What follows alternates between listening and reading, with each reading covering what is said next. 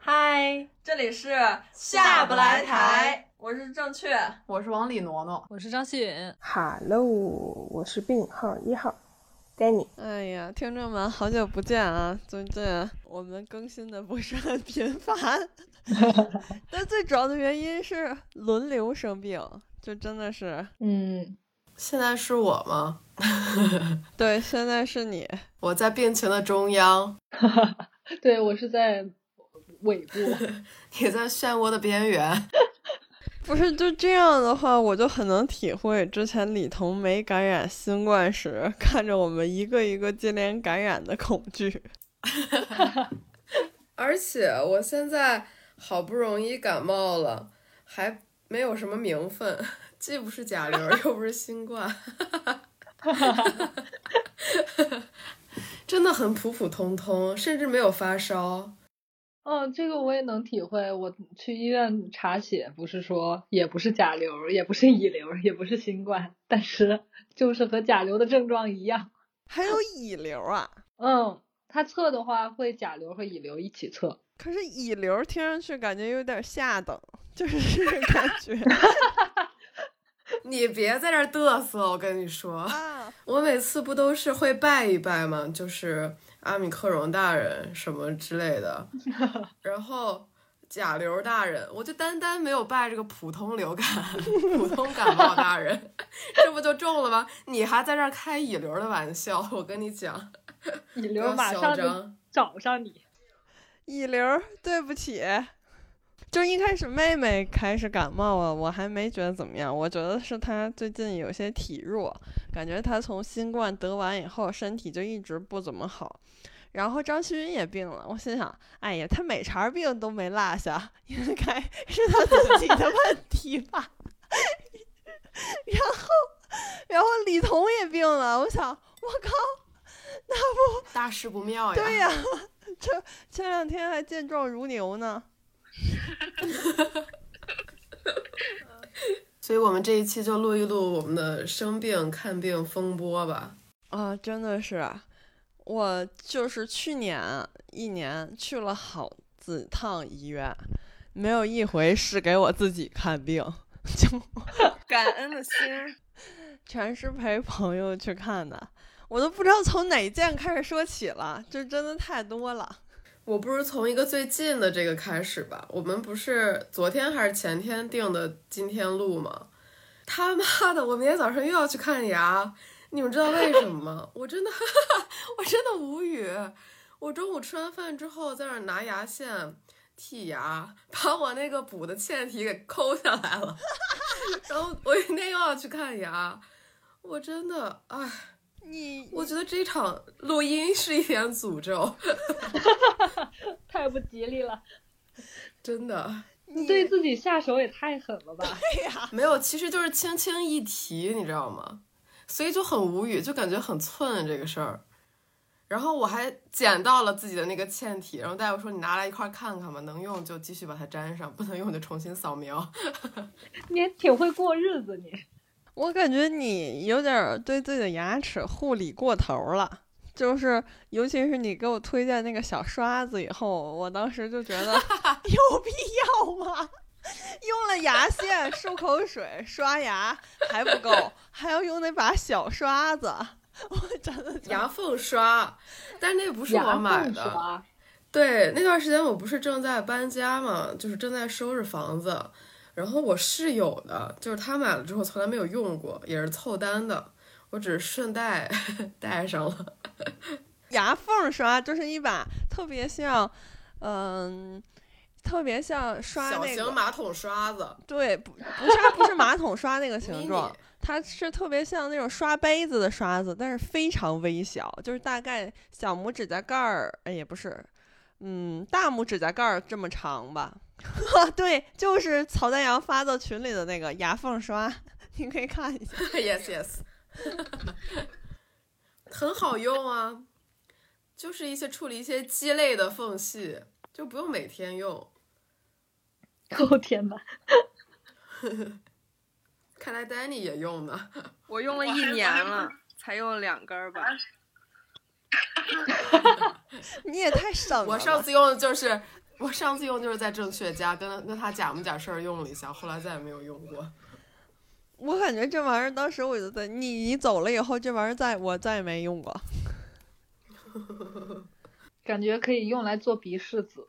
哎，不要提这个事儿了，这比那个还要细。啊，那我就从我这个先讲吧。既然你提到了鼻拭子，就是我新冠之后不是嗅觉失灵吗？嗅觉失灵以后，然后就两三个月了，就也还是没好，就反正一直也闻不着味儿。于是我痛定思痛，终于挂了个号去看嗅觉失灵。就是呃中日友好医院有一个嗅觉失灵专科，就是味觉嗅觉失灵专科，我就挂的这个医院的这个号，就是他每周六上午去看，然后听起来很 fancy。非常 fancy。我就是真的，我感觉我自己在里面不是一个病人，我是一篇论文儿，就是，就他给我做的检查都有一些匪夷所思的一些程度。就是我上上周十一号开始看这个病。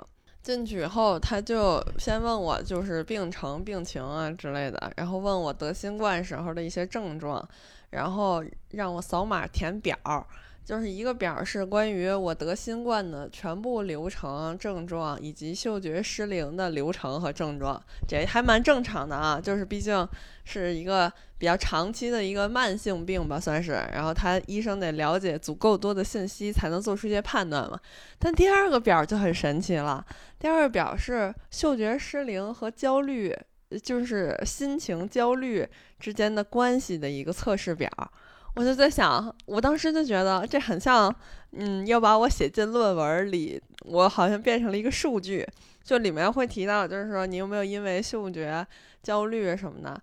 然后，而且我前段时间确实心情也不是非常好嘛，然后就在想，本来我没有想到是嗅觉的原因啊，但是他给我填这个表，我就在想，哎，我最近特别焦虑，心情不好，不会是因为嗅觉失灵吧？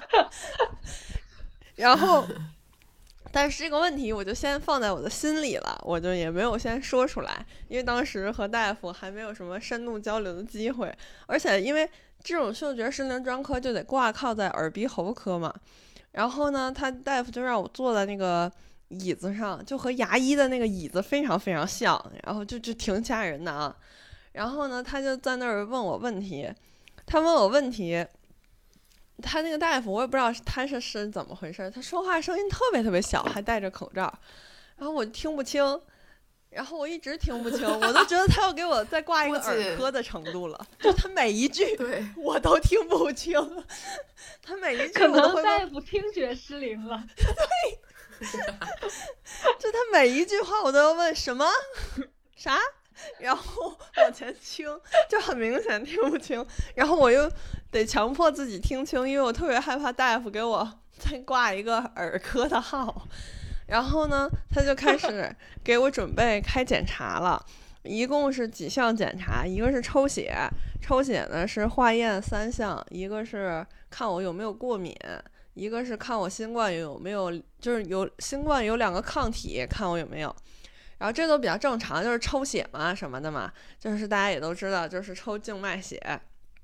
然后另外一个呢，就比较好笑了，就是 嗅觉检测。怎么检测啊？就是就是我我先去抽血嘛，抽血回来以后，就是在耳鼻喉科内部有一个特别破的小屋子，然后我就跟大夫说就要做嗅觉检测，然后大夫就把我就是让我坐下，然后给了我一个橡胶手套，就反正就很简陋，你知道吗？这个检测看起来特别不正规，然后呢。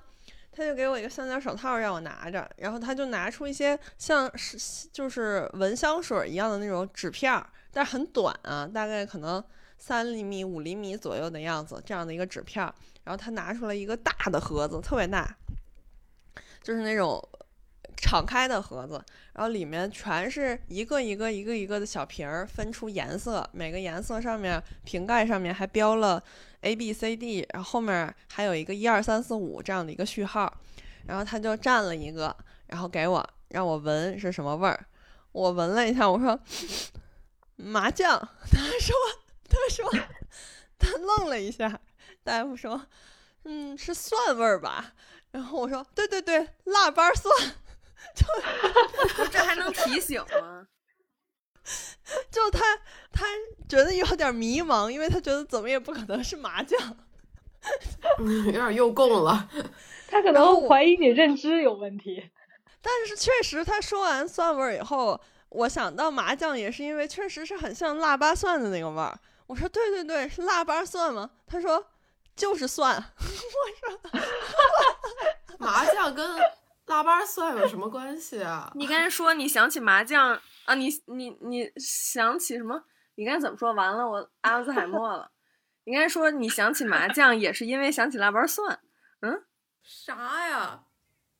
不知道，我真的觉得是麻酱味儿。但他说完是蒜味儿以后，我又确实觉得就是腊八蒜的味儿，但是就是有点酸，有点蒜味儿的那种感觉，但是。又很像麻将，就反正总而言之很迷茫，感觉里面有香油，可能是因为，哈，你吃涮肉呢？然后呢，然后这个大夫有点无语，就面不改色，在一张大表上面记录我的这个测试结果，我也不知道他写了些什么。然后他又打开另一个瓶儿，又插进去，又给我闻，然后呢，就还是蒜味儿，但是比较淡一点儿。就是还是腊八蒜的味儿，我觉得就是比较淡一点。我说，嗯，还是蒜腊八蒜。他说，然后他他也没理我，还挺自信。他就接着写，然后呢，他就换了一个颜色的瓶子，又插进去给我闻，问我什么味儿。然后我闻了一下，我说，嗯，香蕉。他说是苹果。我说。对对对，反正有股甜味儿。你是不是脑子坏了？跟嗅觉有关系吗？我真的觉得是香蕉味儿，就是那种水果的甜味儿，特别甜的那种果香味儿。但是具体是香蕉还是苹果，我们两个各执一词吧，只能说。然后他就又记了一会儿，然后他又放回去，然后又换了一个颜色的瓶子拿出来，然后又给我闻。然后我闻一闻，我说有股木头味儿。他说，他说是花香吧。然后我说啊，是好像是玫瑰。然后他看了我一眼，也没说话，然后就又写，然后又又给我闻了一个更淡的。我说还是玫瑰。然后他又给我闻了一个就是薄荷的味儿。我本来也没有闻出来什么味儿，但是因为之前嗅觉失灵，查网上有没有什么办法嘛，买了一个嗅盐，就是一种提升运动表现、刺激嗅觉的一种东西。那个东西就是薄荷味儿的，所以我一下就认出来了。我感觉这算押题押中了。然后，然后嗅觉他就测了，测完了，测完了以后又给我测味觉。问我味觉怎么样？我说我味觉，嗯，就是还行，就是没失灵。然后他就让我站在一个水池旁边，然后嗯，给我拿一个特别像狗喝水的那种不锈钢的碗盆儿，也不是碗，但是就是我觉得就是狗喝水的那个盆儿，就是这方桶型的，就是一个正圆，然后但是是一种圆柱形，它也没有梯形的那种感觉，给我接了一一碗水。然后呢，让我在那个水池前面把舌头伸出来，然后我伸出来以后，他说往前伸，我就往前伸，然后他拿了一个滴管就往我舌头上滴东西。嗯，确实舌系味味觉是没有失灵，我看他给我表上都打的九分什么的。然后呢，我就拿着这个结果回去找大夫了，然后大夫看了一眼我的结果，说。啊，那确实失灵了。我这 我是废话。你的嗅觉是几分啊？两分儿好像。他说哎，好像是四分儿。他问我你心里的觉得你嗅觉是几分？我说我觉得我的嗅觉是两分儿。但我觉得我之前啊，就是没有得新冠之前，我的嗅觉可能也就七八分吧，就本来就差。然后呢，大夫说啊、确实失灵了，这是一个没有意义的诊断结果。但是，然后他就给我 给我开了鼻内窥镜，然后我靠，真的这个真的太难受了，这个检查。听起来挺恐怖的。就是我还问他，我说疼不疼？大夫说不疼，就是有点难受。然后我想那也行吧，然后他就给我带到隔壁一个诊室，让我躺在平躺在一张床上，然后他就开始拿一个像那种可视耳挖勺的那样的一个东西吧，我觉得，但是是一个镊子之类的，就是感觉那些镊子它也不是很细小的，就是感觉就是平常那种大医用镊子似的，然后就开始往我鼻孔里钻，啊，嗯，左右鼻孔先都打开看一下，然后呃他我躺下的时候，大夫还说呢，就是我把口罩摘下来了嘛，当时因为之前一直戴着口罩，到那块因为没有什么，就是除了测嗅觉的时候嘛，但是又不是这个大夫给测，所以他还没有见过我本人。然后呢，我就躺在那儿，我躺在那儿的时候，大夫我摘下口罩，大夫说：“哎，你这鼻子挺大，应该挺好做的。”然后呢，然后他就拿这个镊子先把我的鼻子里面捅咕了一下，打开，然后拍照。捅咕了一下，打开，感觉好难受啊！对，真的很难受。开始难受了。他那个东西一伸进去以后，我就开始咳嗽，剧烈的咳嗽，忍不住咳嗽。然后他就拿那个鼻拭子，就是做鼻拭子那个东西，然后他要取嗯四次，我也不知道为什么要取四次，但是他伸的位置比鼻拭子还往里，你知道吗？就是我感觉都已经捅到我脑仁儿了，就就是他从他拿镊子把我的鼻子打开以后，把这个伸进去，伸进去以后就开始猛烈的咳嗽，然后大夫就不咸不淡的看着我，然后看了我一会儿，就是因为你一咳嗽，他一捅鼻子，我就一边咳嗽一边流眼泪，泪流满面的，看了我一会儿，嗯。大夫说，大夫说，哎，你看，你看他右眼结膜这儿怎么这么红，左眼就没什么事儿。然后他的四个学生就都凑到我的床边给我这儿看，哎呦，然后呢，他一边捅一边搁那儿说：“哎，你说他是不是呃结膜是不是稍微有点发炎啊，还是怎么回事儿？为什么结膜右眼的这么红？”然后我实在忍不住了，我说：“会不会因为你一直捅的是右鼻孔呢？” 然后大夫沉默了一会儿，然后他就捅了三根嘛，捅了三根以后。就已经，我就已经咳得不行了。他说：“那换一个鼻子吧。”于是他就捅了捅左，就是第四根的时候就捅左鼻孔。捅左鼻孔的时候，我就开始又开始剧烈的咳嗽。大夫说：“哎，你看他两个眼就一样了。”我真的无语。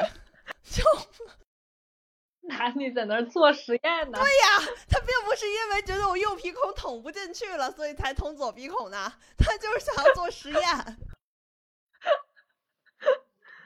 然后这四个我就以为差不多完事儿了呗，就是已经挺难受的了。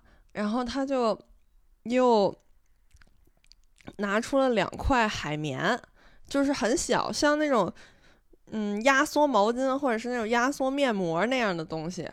然后呢，他就把我的鼻子打开，又把他把这两块海绵塞进去了，巨难受，因为特别深。然后。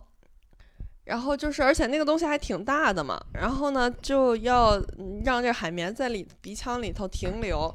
停留的时候就聊一会儿天儿嘛。我就说，啊，我看要填那个嗅觉和焦虑的那个表儿。我说，嗯，是因为这个有关系吗？我确实觉得最近很焦虑。然后大夫说，嗯、那你是因为嗅觉失灵焦虑吗？我说不是，就是生活上的事儿焦虑。他说。那应该没关系。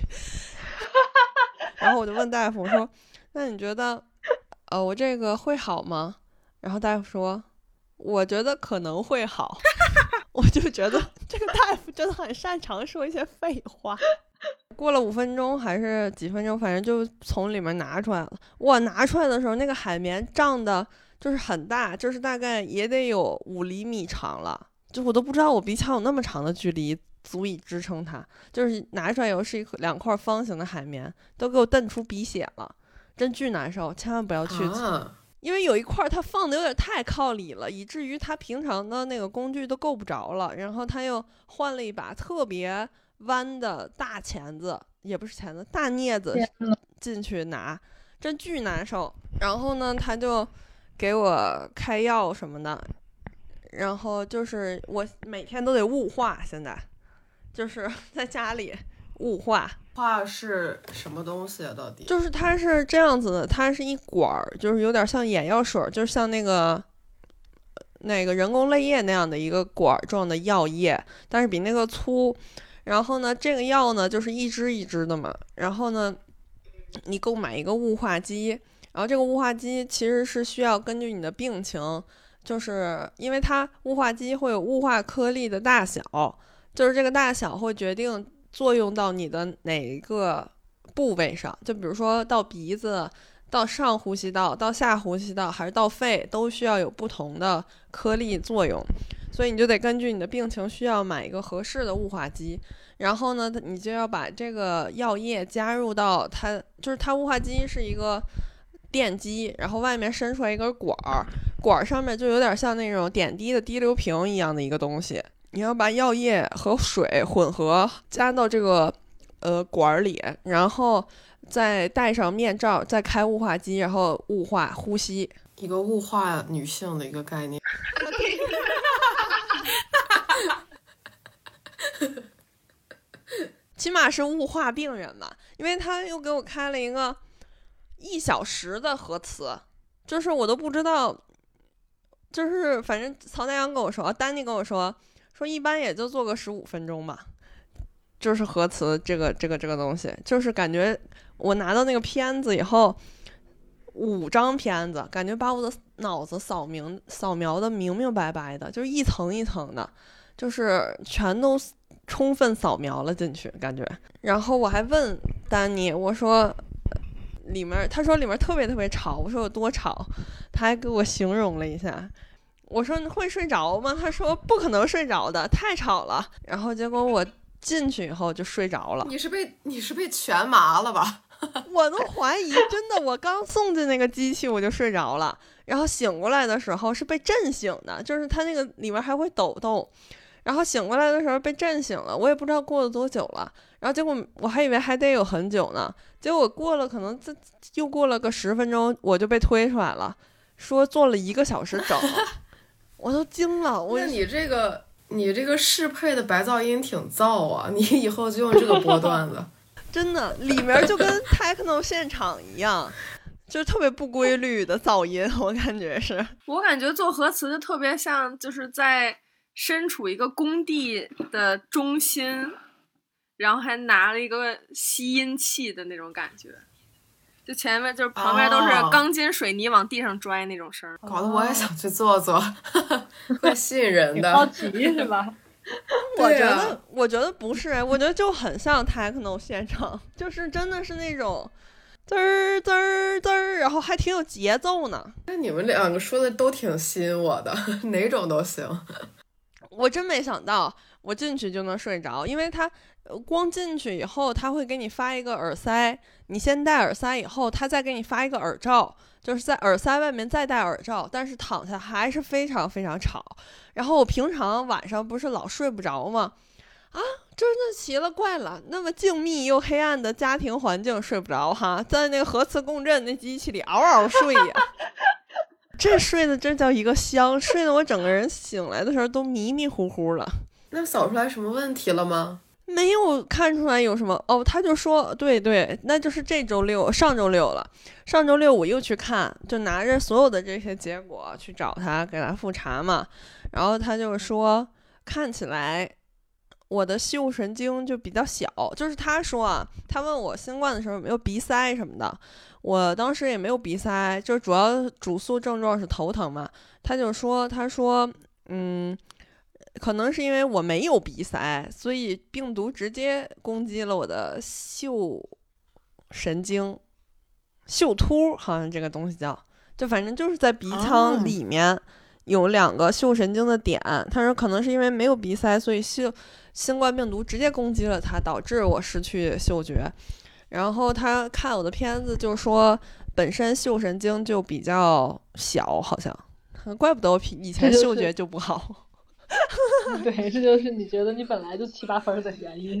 对，关键是这次去看，上周六去看，大夫给我推荐了一个疗法，让我回去考虑一下。哇，听上去很让人震撼。就是是这样子，他说是一个欧美传进来的最新疗法，现在欧美那边也都有人在用这样的疗法，就是从我的还是抽一管静脉血，提取血小板，然后注射到鼻子里。啊，啊，嗯，什么原理呢？听起来好像到美国队长 对对。听起来甚至有点邪点了。嗯，他们说这个方法好像会比较快的恢复，就是听起来就感觉像是那种，就是比如什么曼哈顿博士、美国队长的经历，就是对对对，金刚狼。啊，对对对对，他没有给你解释什么原理吗？就是血小板怎么作用在你的那个嗅神经上？他说你先考虑考虑。然后下周再来看，然后慢慢商量这个治疗方案，所以就没有给我解释吧。你这一步一步的迈向了这篇论文，对呀、或者你让他把论文发给你看看，你得有点依据吧，不然有点奇怪。就为什么要做这么长时间的核磁啊？就是他说是一个，而且很奇怪，是晚上九点给我单安排的一个核磁，就是你谁会在九点去做呀？我跟你说，我去做的时候，整个中日友好的核磁部是一个人都没有啊，全下班了。会不会是要复制？会不会要复制那种嗅觉不好的战士，去一些，去一些需要 需要抵御那种执行什么臭任务啊？臭人，多臭的任务！在什么下 下水道之类里面作业的一些工作。不会吧？我只是嗅觉不好，就得干脏活了吗？听起来真的很像拿你在做研究哎。就是，所以我说我才感觉自己缓缓的变成一篇论文儿，就是这种感觉，变成了一组数据。就是他那个核磁，他说是全面扫描整个呃面中部的嗅嗅突序列。嗅神经序列，但我看没有那么简单，我觉得他扫描的挺细的。就是我看片子，虽然我也看不懂吧，我觉得我第一次做核磁共振，然后也是第一次看见自己的脑子长什么样。哎，我脑子长得挺漂亮的，我觉得。我 看看，我一会儿拍给你们看看，就很饱满，脑子在脑里头，嗯在头里头。然后这就是我上周去看，然后我今天又去拍 CT 了，然后这周末又要去看，就是不知道会怎么样。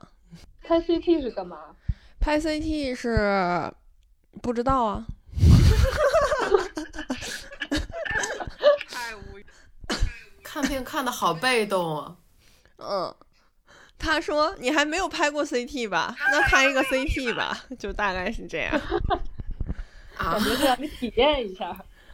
那你玩儿呢？嗯，啥呀？然后我每天都要呃雾化和吃一个保养神经的药，叫甲钴胺片。之前丹尼也吃过，我就是记得我在哪儿已经看过这个药了，原来就是在丹尼家，就是他写的上面治疗的是周围神经病。我见过这个也。然后我还要每天早三次做嗅觉训练，就是他给我发了好多管子，然后这些管子里面有味儿，然后我每天都要打开，按顺序在那儿闻。但有些味儿我确实闻不着，比如天竺葵，我就闻不见。哦，你说闻味儿这个，让我突然想到一个我最近刚听到的故事，就是讲一个人在，就是应该是我们父母那个年代，或者是再稍微年轻一点的年代，就有一个呃，我的姑姑吧，算是是那种十指不沾阳春水的那种角色，所以他也不怎么做家务。但是呢，他去参加一个那种厨师，他要厨师的培训，他们要考核，就是要测试你能不能正常闻味道，然后尝味道，就摆了前面好几个调料的那个瓶儿让他们闻，然后他闻每一个就说嗯。这个味儿很熟，但是叫不出名字。我感觉就像你，就像你刚才闻着苹果、香蕉味儿之类的这种感觉，那其实就是醋之类的，它只是叫不上名字。嗯，没有联想，但我的联想很丰富，只是走歪了。想错了，闻到蒜可以直接联想到麻酱，真的很跳跃。我刚才想了他说的这些所有的东西，不管是香油、蒜、腊八蒜之类的，唯一能串起来的就是火锅。对，其他他们之间本身没有任何关系。我觉得正确，要不你也别去测什么嗅觉了，你还是测测多动症吧。哎，这个事儿跳跃好像也是。成人多动症的一个表现，这个事儿还真的是，我们下一期可以聊，因为我正准备去挂号呢，ADHD，我觉得 确实有点影响生活了。你今年好爱看病啊，突然探索自我。不是，是因为我想让他给我开点聪明药吃吃。啥是聪明药？聪明药就是专注达。像是一个人。你怎么连这都知道？因为就实在是不专注呗，就知识都学杂了。也不是，就是想让他给我开点聪明药吃吃试试。哎，我还真的查了，但是我一直没挂号，每天都忘。因为得早上九点挂号，我想起来的时候，一看表十点了。那是不是健忘症也得查查？对，对对对，而且就是因为注意力不集中，所以 老是想不起干这个事儿。嗯。我我是想要挂六院的号，然后我还在调研了一番应该怎么挂看成人多动症。就是我一开始在成人精神科里找，那病情都相当严重了。我看那些主治大夫擅长的科目有精神分裂呀等等比较严重的病情，就是没有多动症。后来我查了查才知道，原来成人多动症得去儿童精神科挂号，就。怪不得我一直处于青春期呢，就原来是这样。那你嗅觉不影响干饭吧？不影响，特别能吃。大夫也问了我这个问题，他问我有没有影响食欲，我说不影响，吃的很香。我天呐，我感觉看病真的太麻烦了，就是真的很麻烦。就是这种西医的逻辑跟西医的看病流程，就是那种开盲盒，就是他们其实也也得猜，然后你每个猜完之后去检验一下子，然后不对要换一个检查，就都是这样的。而且你们有没有觉得，就是就是去医院这件事儿也是。你感觉需要很有经验才可以完整的看完一个病，因为你如果不常去医院的话，你根本分不清什么怎么挂号，然后怎么交费，然后又怎么拿药，什么怎么去诊疗，他有一套很很就是他有一套自己的逻辑。我那天去医院就是这样，就是一进去感觉很懵，不知道应该干嘛。所以现在不是有了一个新的岗位吗？就是叫陪诊还是干嘛的？就是也不是黄牛，我觉得我就很胜任这个岗位，就是我以前也不知道。你的简历上已经很丰富了，而且有很多推荐信。真的，我从去年开始，对于看病这个流程这个事儿，我感觉我基本上可以如鱼得水的应对，就是不管是看急诊也好，还是看门诊也好，各个科室啊，咱就是说大差不差，我都能 整的特别明白了，已经。哎，对呀，你上次不是讲你跟丹尼去看病的事儿吗？你让丹尼这次从他的视角讲一讲。哎，让 你让他讲讲。我是去年去年清明前，哎，就是这个时候，然后呃，就是特别想去踏青，然后。赶一赶这个潮流，然后就就就跟正确说要自驾。当时我我我我也刚开始开车，特别特别兴奋，然后打算清明三天假，第二天假出去。然后在清明第一天的时候，我特别开心。我当时住在张自忠张自忠我那个小平房里头，然后正好开春了，我开始种菜，在我房顶，我就在家里面就把我的发发芽那苗移栽到土里面，我就坐在小板凳上面，我就移栽，然后我就想把那花盆端到水池子里面。浇水，然后我一站我就没站起来，然后我就跪地上了。然后我本来是是腰突来着，但是呢，嗯，还没有过这种情况。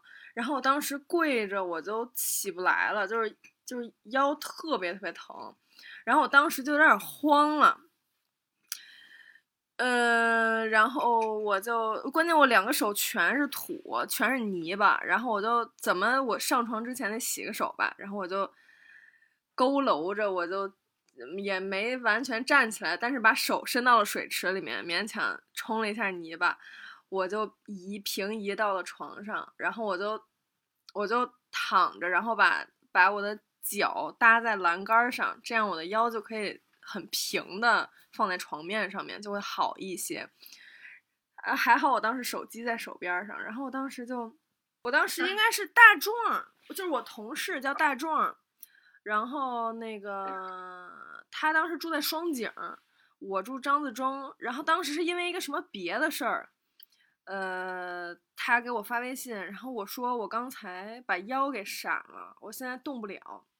我当时特别慌张，我当时已经把我人生的下半辈子大概关于这个腰的部分大概过了一遍，我就想着我是不是四十五岁之后我就卧床不起，五十岁高位截瘫，反正就是拉差不多这个概念。然后我当时就觉得特别特别凄凉，而且我就是在闪腰之前处于一个特别特别幸福的状态，然后我那那房子上面全是天窗，然后。阳光特别好，然后我就晒着太阳，都觉得很热。四月份，四月初的时候，就觉得特别好。然后在种菜，感觉特别幸福。然后突然就卧床不起了，我当时觉得特别悲凉。然后我就正好我就那个跟大壮说，大壮一下就把电话给我打过来，他就说你你怎么样？我就说我现在动不了。他说那你能去医院吗？我说我动不了。然后。然后他就说：“要不你叫幺二零吧。”但是我从来没有叫过幺二零，我觉得叫幺二零是那种我快不行了，然后我就那种才会叫幺二零。我觉得我现在神志也清醒，然后这腰我也不知道怎么回事儿吧，但是我感觉生命没有危险，我就说我现在不叫了。五十岁才可以叫 就高位 截瘫的时候，要高位截瘫的时候。对，然后。然后他就说，他就说那个你等着我，我现在就来找你。然后呢，他就上路来找我。这个时候呢，我就突然想起来，刚才在种花的时候，我点了一个外卖，点了一只炸整鸡，我记得很清楚。还没来享受，确实确实很幸福。如果没有这一出，然后整鸡啊，然后我就我就躺着躺着。那个那个外卖小哥就给我打电话说，那个因为那个胡同里面特别不好找，那个然后那个小哥就问我我家在哪儿，我就我也没办法，我就跟他说了我的门牌号什么的。然后呢，他和我同事几乎是同一时间到的。然后那个呃，我同事也找不着我，然后他就给我打电话说他你你家在哪儿？我说我家对面有一个大连海参有一个店，然后那对面就是我那个那个门儿。然后他找了好久，然后我后来才知道大连海参是跟我在同一边的，我给他指错路了。然后呢，我然后我那同事进来了之后，然后我家也特别狭小，然后他就是敲门，我真的还好没有锁门，然后他就进来，他就在踏上我的台阶啊，我我那个房子是一个处于零点五层那么一个高度，对，一进去以后。右手边紧接着就是个三四节的台阶吧，然后上去以后才是一个他那个屋子，然后他左边是一个下去三四节，底下是一个非常小的一个，有点半地下室那种感觉，就是放冰箱什么的。所以他那个，呃，他同事得踩几节台阶，然后他那个平面就是他，呃，左边是他的床，就是楼梯的左边，就是一上去就是他的床了。然后对，然后我同事开门进来之后就呼唤了我的名字，然后我当时一下子觉得，我也不知道为什么，我我现在回想起来，我也不知道是为什么，然后就在听着他踩那个台阶，然后他的头慢慢的从我的床的水平面上升起来，就像太阳一样。然后他就随着他的他的声音、他的脚步声和他的形象都逐渐的出现在了我的眼前，我当时一下子就开始爆哭，然后我就哦，然后我就我懂这种感觉。我就很难说，也不是因为有人来解救我了，也不是因为什么，我也我我也说不太清楚。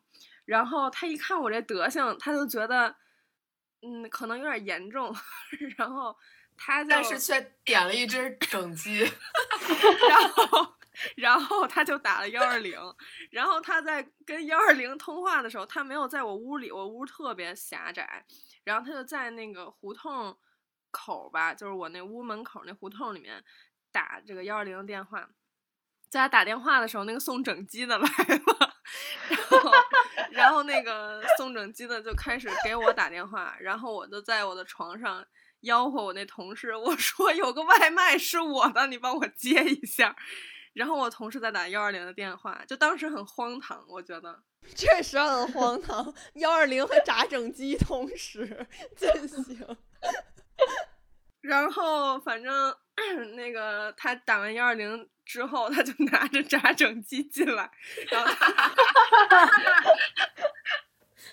然后他就他拿着炸整鸡，他他其实也觉得我现在没法吃这个炸整鸡，但是他拿着炸整鸡还是犹豫了一下，问了我说：“你现在要吃吗？” 然后我我就说我我就说你先放那那个水池台上吧，他就把那个炸整鸡放在水池上之后，就问我怎么回事儿，我就说我刚才在在那个地上嗯挖土，然后一下站没站起来，然后那地上 还铺着我那个防水的垫子，然后还有一个嗯刚被刨出来的一个花儿，然后还有一个空的花盆，然后一地的土。然后我那个 朋，我那个同事，他就踹了一脚那个花儿，他说什么破花儿，然后，然后，然后他就跟我聊聊天儿嘛，反正就是怕可能怕我无聊，反正就跟我聊天儿，然后他就坐在板凳上帮我把花儿种了。荒谬了。好好荒唐。然后他帮我把那个花儿栽到盆儿里之后，放在水池上，然后幺二零很快就到了。幺二零到了之后呢，幺二零也很尴尬，我那屋实在是太小了，他们一共大概有四个人吧，然后就进了两个，我屋基本就占满了。然后那个他就说：“你你你你能你能走吗？” 我说：“我说我不能走，我能走我就不叫幺二零了。”然后他说：“你这个，那反正他们就是在四个人在那里商讨，反正三个应该是幺二零的那种，呃，跟车的那种人，然后有一个应该是类似于护士，然后那三个，呃，那那那三位男士就在那里讨论怎么把我搬出去，因为我那个我我我等于说我脚底下是栏杆，栏杆后面是。”台阶儿，但是我下了台阶儿之后，又一个急转弯才能出我的门儿。然后他们那个就在想怎么搬那个担架。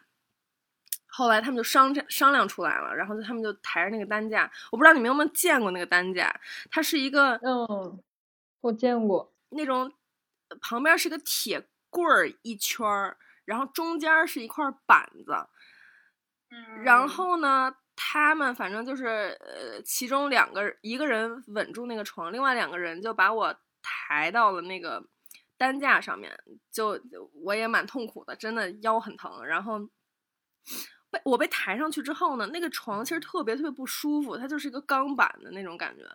我是抬上去之后，他们就开始，呃，把我的手啊、脚啊、身体啊，全都就像是就它有那个安全带，对，就绑起来了。我当时就觉得，嗯，有一些恐慌，真的很像砧板上的肉。对，就感觉就很像那个那个那个东坡肉在下锅之前，得给它捆上，这样肉就不会散，就那种感觉。然后我就躺在那个床上之后，然后他们做了一件让我 当时一下子就是尴尬到飞起来的事情，就是他们把那个床给立起来，然后就我就相当于有画面了。我就就他们两个两位男士抬着我那个担架，我相当于是站着出门的，像木乃伊，对，特别特别尴尬。然后我也不轻嘛，我也体重有一定的吨位，然后他们又搬的很费劲，还要下楼下台阶儿，那台阶儿又没有办法，就是两个人并排走，然后我就像一块儿。像一块摇摆不定的俄罗斯方块一样，呃，歪歪斜斜、上上下下的，然后就被平移出了那个门，就是昂首挺胸的抬着头竖着出了那扇门，然后出去了之后，他们就把我放平了，然后我就在那个呃胡同里面，嗯，就是拐弯的时候没法拐，所以还要把我竖起来，就是躺一会儿。站一会儿，躺一会儿，站一会儿，然后他们就还一直在吆喝，然后我就特别尴尬，所以在那一刻，胡同里的所有人都知道我被幺二零抬走了。我天呐，特别特别尴尬，还好死了，还还好胡同里面没有什么人。就我有点理解为什么以前邻里关系比较好了，就基本上瞒不住什么事儿，尤其是这么大的事儿，感觉整条胡同都出来围观。最尴尬的是什么呢？就是我住那胡同吧，它还不像是什么三条、四条、五条、六条，我住的是东四十条，它是一条大街。哈哈哈哈哈它就是那种车水马龙的大街，旁边就是那个那个叫什么公主府来着，何静。然后就是那个街上面川流不息，还有老爷爷搬着那个那种躺椅在大马路边上晒太阳，就是那种特别特别忙碌的一条街道。然后他们我就被搬着那个车，然后他们还商量了一下怎么放我，然后我就。就只能躺在那儿，然后就过路的人就是来来往往，嗯，关键我还神志清醒，这就不太好。然后，然后我就被抬上那个车之后，我同事就跟我一起，然后我才知道他们是，就比如说像我这种情况，他们有一个表，然后他们就会问我要去哪家医院，我可以要求去哪家医院，然后我就说，我也不知道他们怎么收费啊，是怎么回事儿啊，是。是怎么着的？然后我就说，那就去最近的医院吧。然后 他们还查了一下最近的医院是哪一家，反正就很很奇怪。然后，呃，就开车到那个医院，可能也就花了不到十分钟吧，就非常非常近。东东直门，哎，东直门，东直门医院。反正就是还是挺大的医院，我就被抬进去了，就在急诊室里面躺着。但是说实话，进去之后，那个骨科医生卡就是就说你这肯定得拍个 CT。然后我同事，然后医生还不管这个事儿，然后我同事就推着我那个床，就在医院里穿梭。然后当时那个东直门医院还在装修，就是都是那个绿色的网子布把那个楼都罩起来了。然后我就只能看往上看嘛，然后我就看了全都是那个脚手架，然后绿色那个布，然后特别蓝那个天，特别绿那个布，然后还有我同事的脸在我的上方，然后就是那个那个那个那个那个不锈钢的那个床在那个室外的水泥不平的路面上面嘎噔嘎噔的那个响声，然后推着我去做 CT。其实他也做不了什么，他就给我开了给我开了阿片类的，是叫阿片类的吧，止疼药。他就说现在、现在只能给你，嗯、止痛，就是这个没有办法，你这个就是得靠躺着。然后他就说给我吃了药，然后那个等药劲儿上来之后，我觉得好一点，就是我得靠自己能走了，我就走了。其实就是这个幺二零作用呢，就是嗯，那是什么问题呢？大夫有跟你说吗？腰椎间盘突出，然后就是闪了一下，闪了一下之后，它它为什么疼？是因为它那个突出的部分，反正怎么着扭了一下，它压迫到神经了，它就会疼。啊，然后就是平常也疼，但是没那么疼，就是因为它没顶到那个神经上头。哦就是你之前已经确诊过，对吧？对，当时因为我知道，我就算反正我得躺着，不管我躺到多晚，我最后肯定得需要有人给我整回家去嘛。我都没法，这这我这种也不用住院，他也没没有那个地儿给我，然后 我就在那儿躺着，在骨科急诊那儿躺着，一直躺到他们都下班了。嗯，那个骨科大夫也走了，那个骨科大夫还抽空在我的手上扎了几个针灸。他说：“我给你试试，也许会好一点。也是一篇论文。大夫就这样，我算是发现了，大夫对待病人的心情有的时候是很复杂的，颇就是像在做实验，就是他不是说哦这个方法可靠，而是哎试试吧，没整过，就这种心情，你知道吗没准？儿就能有用呢。对他，反正我可能那几个穴位跟那什么有关系吧，然后他就反正给我扎了点儿，嗯，也没变好，也没变坏，反正没什么太大感觉。后来呢，嗯、格林来了。格林那阵儿也挺忙的，反正也是属于陪诊的状态，我记得。我想起来了，嗯因为女侠啊，这太好笑了。就是另一个朋友，另一个朋友出去喝酒，就是在一个胡同里头喝多了，就是有点儿喝多，然后他看着胡同里头开的花儿，然后他就想偷花儿，然后他偷完以后跑，自己崴着脚了，就就 哎呀，就那段时间的这几位朋友就是都 不怎么健康的一个状态。然后格林那天是刚陪女侠去看完脚，然后又接到丹尼的电话，又来看他的腰。然后反正格林就往过走，然后我那同事就陪着我，嗯，我就躺在那个一个屋里头，反正也没有人打扰我，还挺爽的。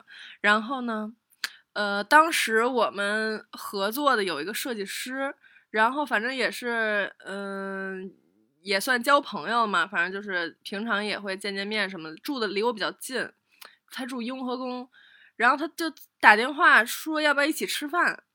我就说我这个吃不了了，我说我在医院呢。他说啊你在医院呢，他说那我那我就正好过来一趟呗，也顺路。然后呢他就过来了，然后于是就变成三个人陪着我。然后呢那个格林来了呢，就还比较呃正常吧，就是呃也都比较熟。